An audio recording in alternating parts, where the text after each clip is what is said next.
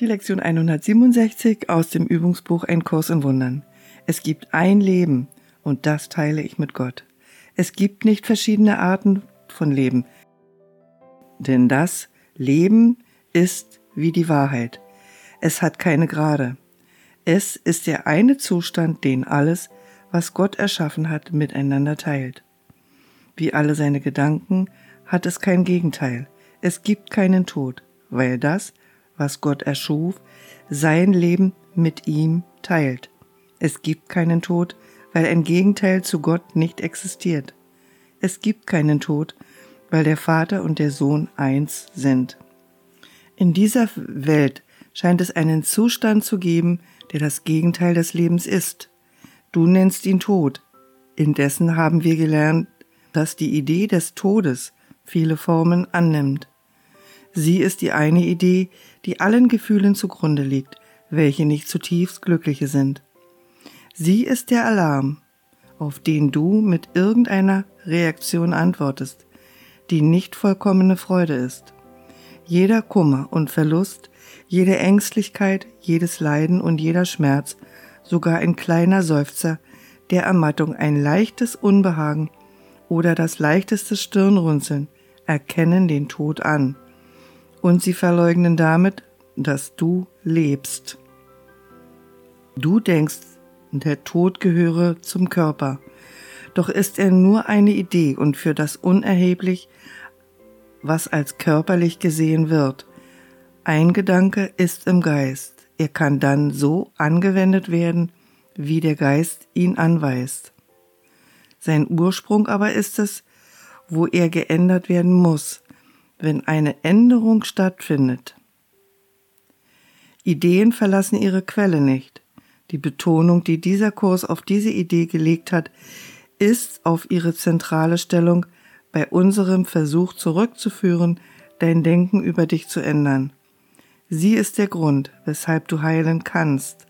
Sie ist die Ursache der Heilung. Sie ist es, weshalb du nicht sterben kannst. Ihre Wahrheit hat dich als eins mit Gott begründet. Der Tod ist der Gedanke, dass du getrennt von deinem Schöpfer bist. Er ist der Glaube, dass Bedingungen sich ändern und Gefühle sich abwechseln aufgrund von Ursachen, die du nicht kontrollieren kannst, nicht gemacht hast und nie ändern kannst. Er ist der starre Glaube, dass Ideen ihre Quelle verlassen und Eigenschaften annehmen können, die die Quelle nicht enthält, wodurch sie anders werden als ihr eigener Ursprung, getrennt von ihm in ihrer Art wie auch in ihrer Entfernung, Zeit und Form. Tod kann nicht von Leben kommen. Ideen bleiben vereint mit ihrer Quelle. Sie können alles das ausdehnen, was ihre Quelle enthält. Darin können sie weit über sich hinausgehen. Sie können aber nicht gebären, was ihnen nie gegeben wurde.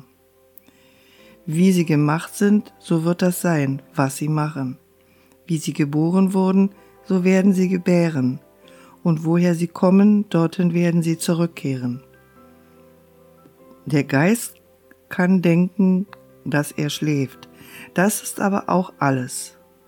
Er kann das nicht verändern, was der Zustand seines Wachseins ist. Er kann keinen Körper machen, noch in einem Körper wohnen. Was dem Geist fremd ist, das existiert nicht, weil es keine Quelle hat. Denn der Geist erschafft alle Dinge, die sind, und kann ihnen weder Eigenschaften geben, die ihm fehlen, noch seinen eigenen ewigen geistigen Zustand ändern. Er kann das Physische nicht machen. Das, was zu sterben scheint, ist bloß das Zeichen, dass der Geist schläft. Das Gegenteil von Leben kann nur eine andere Form von Leben sein. Als solches lässt es sich mit dem versöhnen, was es erschaffen hat, weil es in Wahrheit nicht gegenteilig ist. Seine Form mag sich verändern. Es mag als etwas erscheinen, was es nicht ist. Doch Geist ist Geist, wach oder schlafend. Er ist weder sein Gegenteil in irgendetwas, was erschaffen ist, noch in dem, was er zu machen scheint, wenn er zu schlafen glaubt. Gott erschafft nur einen wachen Geist. Er schläft nicht und seine Schöpfungen können nicht etwas mit ihm teilen, was er nicht gibt, noch Zustände machen, die er nicht mit ihnen teilt. Der Gedanke des Todes ist nicht das Gegenteil von Gedanken des Lebens. Gottes Gedanken dehnen sich auf ewig keine Gegenteile widersetzen. Irgendwelcher Art bleiben ewig unveränderlich mit der Macht, sich ewig unveränderlich auszudehnen. Doch in sich selbst, dann sind sie überall. Das, was das Gegenteil des Lebens zu sein scheint, schläft bloß. Beschließt der Geist zu sein, was er nicht ist, und eine fremde Macht, die er nicht hat, sich anzueignen, einen fremden Zustand, in dem er nicht eingehen kann, oder eine falsche Verfassung, die nicht innerhalb von seiner Quelle ist, dann scheint er nur für eine Weile einzuschlafen. Er träumt von Zeit, von einem Intervall, in dem das, was sich zu ereignen scheint, nie vorgefallen ist. Herbeigeführte Änderungen substanzlos sind und alle Ereignisse nirgendwo. Erwacht der Geist, fährt er nur weiter fort, wie er immer war. Wir wollen heute Kinder der Wahrheit sein und unser heiliges Erbe nicht verleugnen. Unser Leben ist nicht, wie wir es uns einbilden. Wer verändert das Leben, weil er seine Augen schließt oder macht sich zu etwas, was er nicht ist, weil er schläft und in Träumen ein Gegenteil dessen sieht, was er ist. Heute wollen wir in keiner Form um den Tod bitten, noch wollen wir eingebildete Gegenteile des Lebens auch nur einen Augenblick dort weilen lassen, wo der Gedanke des ewigen Lebens von Gott selbst eingesetzt worden ist. Wir wollen heute danach streben, sein heiliges Zuhause so zu bewahren, wie er es festgesetzt hat und will, dass es auf immer und auf ewig ist. Er ist Herr dessen, was wir heute denken, und in seinen Gedanken, die kein Gegenteil haben, verstehen wir, dass es ein Leben gibt und dieses teilen wir mit ihm, mit der gesamten Schöpfung und ebenso mit ihren Gedanken, die er in einer Einheit des Lebens schuf, welches sich im Tod nicht trennen und die Lebensquelle, aus der er kommt, verlassen kann. Wir teilen ein Leben miteinander, weil wir eine Quelle haben, eine Quelle aus der Vollkommenheit zu uns kommt und ewig in jedem Heiligen Geist verbleibt, den er vollkommen schuf. So wie wir waren, sind wir jetzt und werden wir auf immer sein.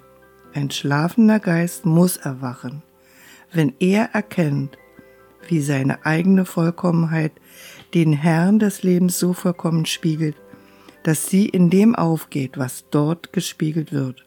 Und nun ist sie nicht länger eine bloße Spiegelung. Sie wird zu dem Gespiegelten und zu dem Licht, das Spiegelung ermöglicht. Keine Schau wird nun gebraucht, denn der erwachte Geist ist einer, der seine Quelle, sein Selbst und seine Heiligkeit kennt. Bei dem letzten Satz sind bei mir Fragen aufgetaucht. Ich habe sehr langsam gelesen heute, weil ich habe immer irgendwie ein Bild dazu. Und zwar, ähm, der seine Quelle selbst und seine Heiligkeit erkennt. Wer ist der Erkennende? Was ist das Erkannte? Und was ist dahinter? Wer erkennt? Was ist das Erkannte? Ja, das sind spannende Fragen. Darüber möchte ich mal heute nachdenken. Vielleicht fällt es mir ein. Also habt in diesem Sinne einen wunderbaren Tag und bis morgen.